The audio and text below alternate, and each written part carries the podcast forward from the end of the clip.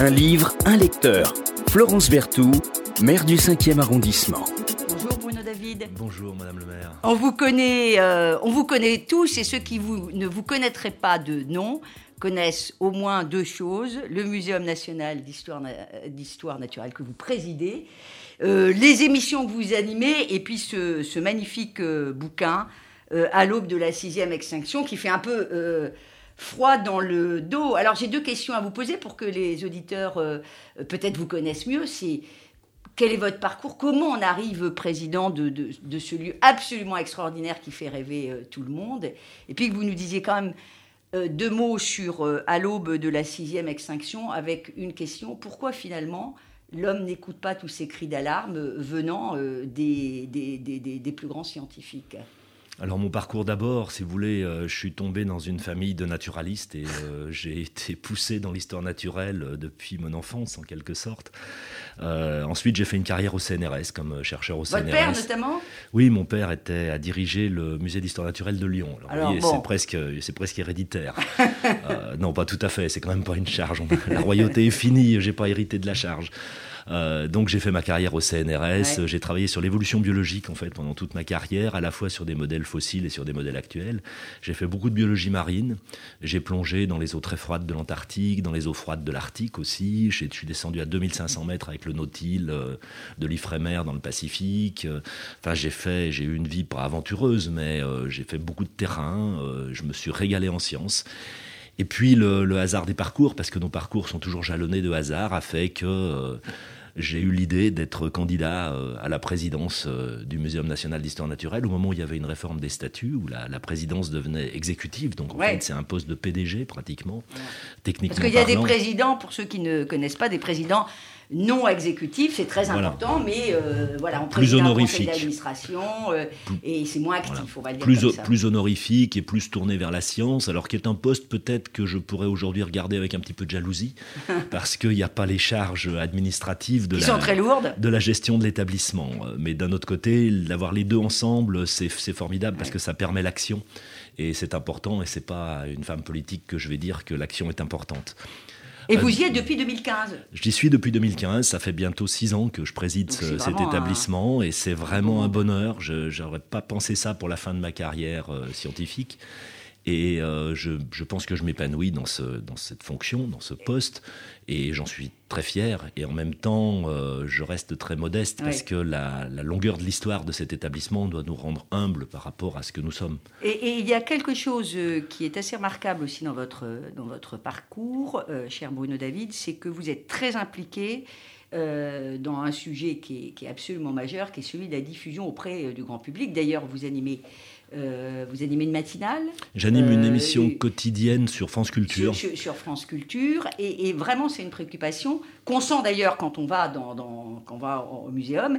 Et euh, à la lecture de votre dernier livre, À l'aube de la sixième extinction, on voit bien cette préoccupation, c'est-à-dire de rendre accessible tout votre savoir quand même. Oui, moi je pense qu'il faut, euh, il faut savoir communiquer. On a besoin que nos, concitoyens, nos, hommes politiques, enfin tout le monde, nos entrepreneurs, euh, prennent conscience de ce qui se passe.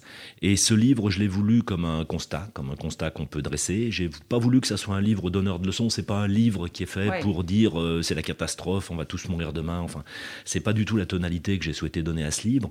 Je dresse simplement un constat et je dis face à ce constat, quelles sont nos responsabilités, comment peut-on agir? Chacun a sa place parce qu'on n'a pas tous la même place.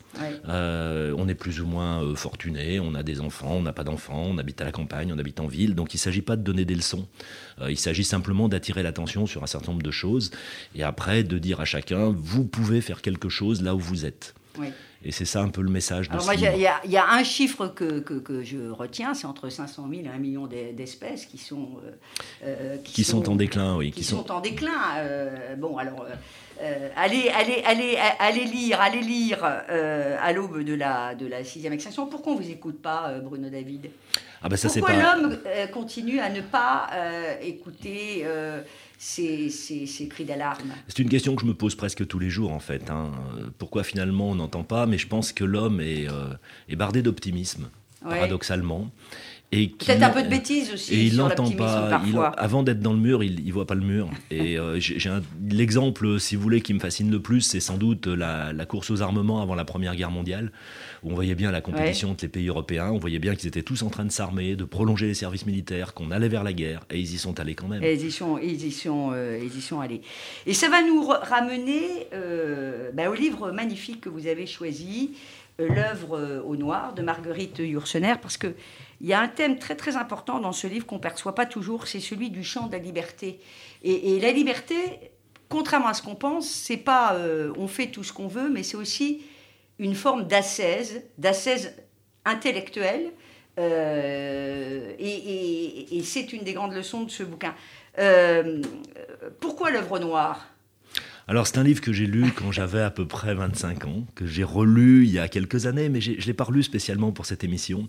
Et c'est un livre qui m'a marqué, parce que c'est le parcours d'un personnage qui s'appelle Zénon, et qui est un humanisme un humaniste au XVIe siècle, qui parcourt un peu l'Europe, qui voyage beaucoup. Euh, dans toute la première partie du livre, il se déplace, euh, il se forme intellectuellement il a un côté un peu marginal, ce Zénon. Hein. Il est très marginal, mais c'est un bel intellectuel, c'est un, Erasme, et puis, euh, ou un Giordano Bruno, qui a, pu inspirer Marguerite Yourcenar aussi, et qui a fini, lui, sur le, sur le bûcher.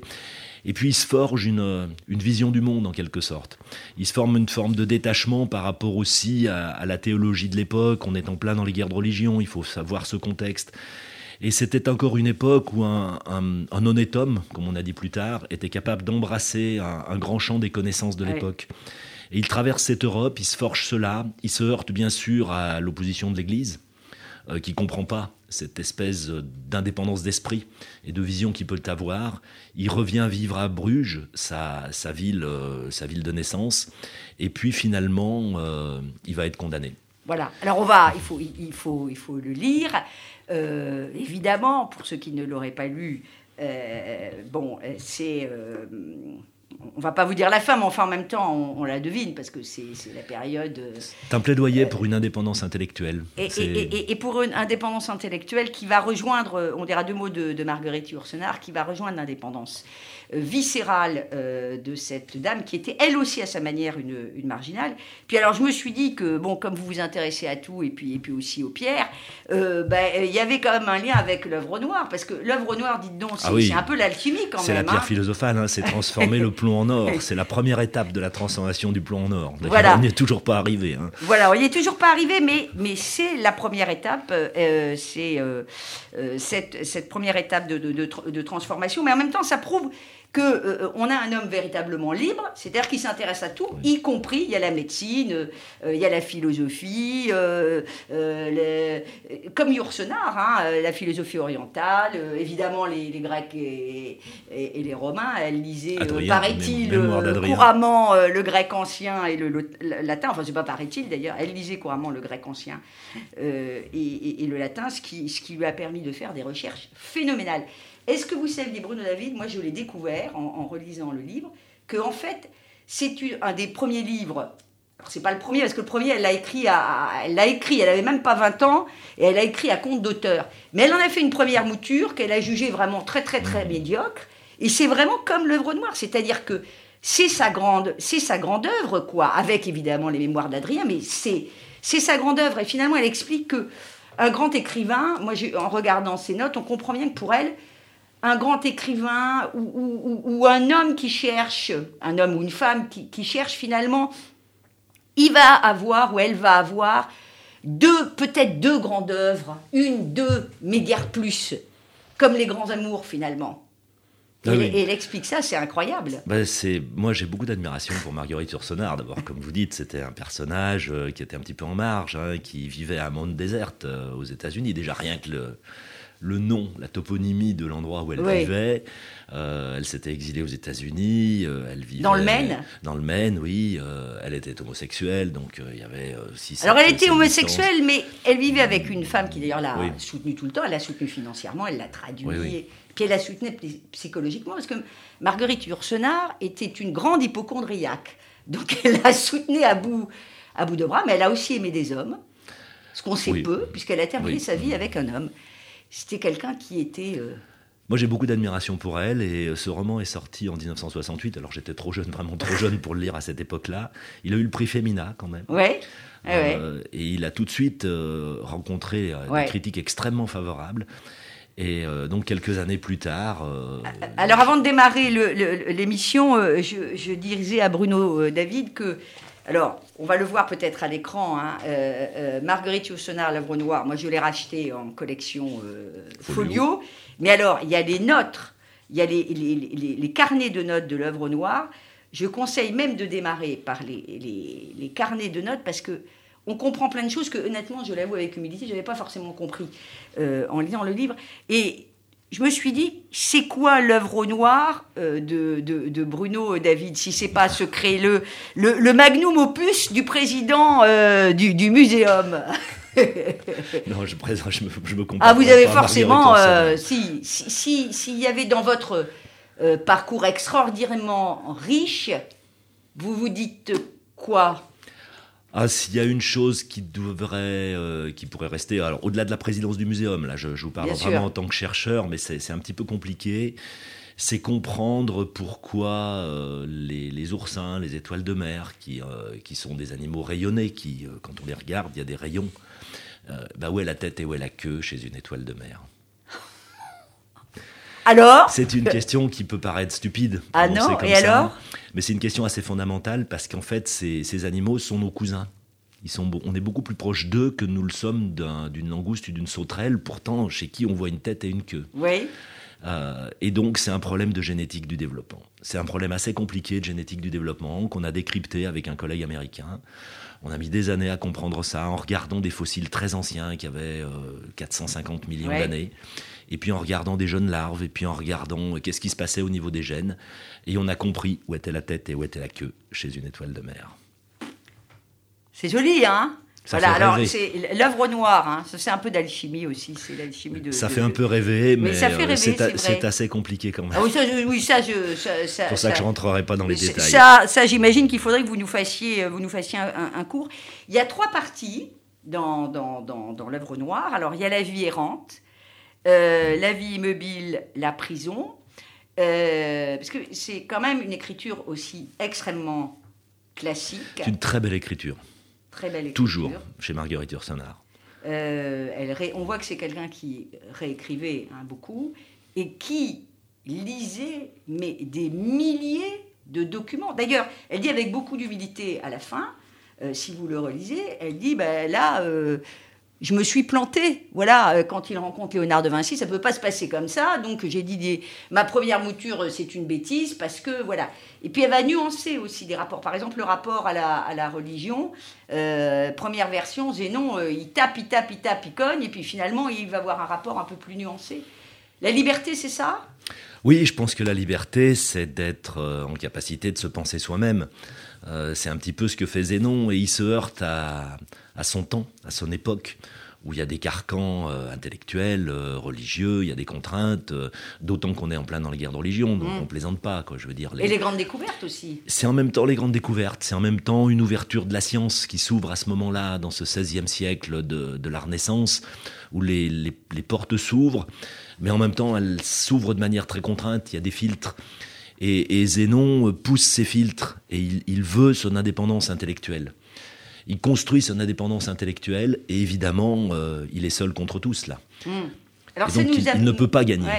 Mais, mais, ça nous amène aussi, euh, évidemment, euh, l'éternel recommencement, la science, ses limites, parce que, et puis les découvertes, les limites. Est-ce que toutes les découvertes euh, finalement euh, ne sont pas porteuses d'une certaine manière d'un envers du décor. Euh, là, on découvre le nouveau monde et puis aussi l'ancien monde. Et puis ces découvertes, eh bien, ça va ouvrir les empires coloniaux, le, évidemment l'esclavage. Est-ce qu'il n'y a pas toujours ce, problème Il y a, toujours cette dualité. L'exemple classique, c'est la découverte de l'atome. Hein. Je veux dire, on peut faire de la médecine nucléaire et c'est absolument extraordinaire. Et en même temps, on fait des bombes atomiques avec la même chose, avec la même, la même physique qui est derrière. Euh, donc on voit bien qu'après, c'est ce que nous, nous en faisons. Et vous, le chercheur, vous, vous, Vous êtes un peu, vous vous posez régulièrement cette question en disant tiens là je veux peut-être un peu plus loin finalement. Franchement. Ou, franchement non parce que, parce que le champ est. Non. Je crois que ce qui est, je crois que ce qui est intrinsèque à l'homme et ça se trouve d'ailleurs chez Zénon, c'est la curiosité. Mm. L'homme est un animal curieux. Pas, curieux en tant qu'observer un homme, ça c'est aussi, c'est peut-être curieux de les regarder les hommes aussi en train d'agir, mais il est, il est curieux par nature.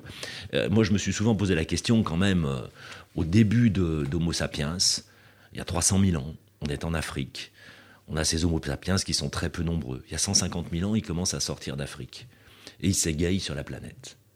Et pourquoi ils vont voir plus loin? Il y a une place folle et on a des gens qui vont se retrouver à franchir le détroit de Bering, qui à l'époque n'est pas marin, donc c'est un isthme. Ils vont descendre le long des côtes américaines, du Canada d'aujourd'hui, des USA d'aujourd'hui, du Mexique. Ils vont passer en Amérique du Sud. Ils vont aller jusqu'en Patagonie. Prendre des risques. Dans des endroits, mais invivables, très désagréables à vivre. Il y a quoi? Il n'y a, même pas 500 000 habitants sur la planète. Il y a de la place pour tout le monde. Ils vont se mettre dans des coins pas possibles. Parce qu'ils ont envie de voir ce qu'il y a derrière la colline qui est devant eux. Et je pense que c'est la curiosité qui les anime. Et on est toujours animé par cette curiosité. Alors encore plus peut-être en tant que chercheur, j'ai toujours été animé par ça. et on ne se pose pas la question de savoir euh, bah, finalement quelles pourraient être les conséquences de ce que je vais trouver. Est-ce que vous êtes un homme libre? Je me sens libre, oui. Je me sens, je me sens plutôt libre intellectuellement, oui. Même euh, plus que plus tôt. Plus que plus tôt. Euh, mais ça dépend des activités. Alors, on va vous donner juste un petit moment de toujours de plaisir, euh, l'invité lit. Moi, je voudrais juste lire un tout petit peu à propos de liberté, juste quelque chose de très court des carnets. L'œuvre noire est une tentative de montrer cette étrange liberté qui se développe peu à peu en nous quand nous ne lui refusons pas l'existence et qui permet d'échapper à certaines tyrannies euh, et d'être, quelles que soient les circonstances, nous-mêmes, nous-mêmes. Mais, dit-elle, meurtri, déformé, presque défiguré par la coutume et la nécessité. C'est terrible la coutume et la nécessité. C'est peut-être ça qui fait qu'on vous entend. C'est le contexte. Pas les, scientifiques. C'est le contexte. Nous sommes dans un contexte. Petite lecture par euh, Bruno David de l'œuvre noire, qui est un des deux monuments euh, de Marguerite euh, Yourcenar. je crois que c'est là où j'avais mis. Oui. Non, non, c'est là. Et nous allons, euh, nous allons euh, écouter. Donc nous sommes euh, juste après le procès de, de, Zénon. Monseigneur a tenu à ce que vous fussiez jugé avec équité. Je l'en remercie, fit le condamné. Le chanoine sentit dans cette réponse une pointe d'ironie. Rappelez-vous que ce n'était pas à Monseigneur seul de porter le verdict. Il a jusqu'au bout recommandé l'indulgence.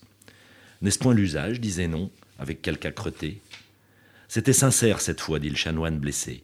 Mais par malheur, les crimes d'athéisme et d'impiété sont patents, et vous avez voulu qu'il en soit ainsi. En matière de droit commun, rien, grâce à Dieu, n'a été prouvé contre vous. Mais vous savez comme moi que dix présomptions équivalent à une conviction pour le populaire, et même pour la plupart des juges. Les accusations de ce déplorable enfant, dont je ne veux même pas me rappeler le nom, vous avez tout d'abord beaucoup nu. Voilà l'écriture de Marguerite euh, Duras, euh, Zénon, ce personnage libre, redécouvrez-le, on en a tellement besoin. Euh, aujourd'hui de personnages libres. Moi, je me suis dit, en relisant grâce à vous l'œuvre noire, que ça fait partie peut-être des, des 5-6 livres qui auront marqué vraiment des cinq, c'est toujours évidemment difficile mm. de, de, faire un choix, mais je pense que ça fait partie, ça et ou les mémoires d'Adrien, euh, des, des, livres monuments qui restent. Euh, qui restent. C'est vraiment une ode à la, à la, liberté et à la connaissance. Et je trouve qu'en tant que scientifique, c'est peut-être ça qui m'a touché aussi. Euh, cette quête de connaissance et cette quête de liberté par rapport à la connaissance que découvre Zénon dans son itinérance d'abord, et puis après, quand il vit. De... Merci beaucoup, Bruno David, d'être venu nous parler ce matin, mais ce matin c'est rediffusé, hein, de, de, l'œuvre noire. Euh, écoutez et réécoutez euh, l'interview de, Bruno David, président du Muséum national d'histoire euh, naturelle, chercheur et qui a écrit, qui vient de sortir à l'aube de la sixième extinction. Merci beaucoup.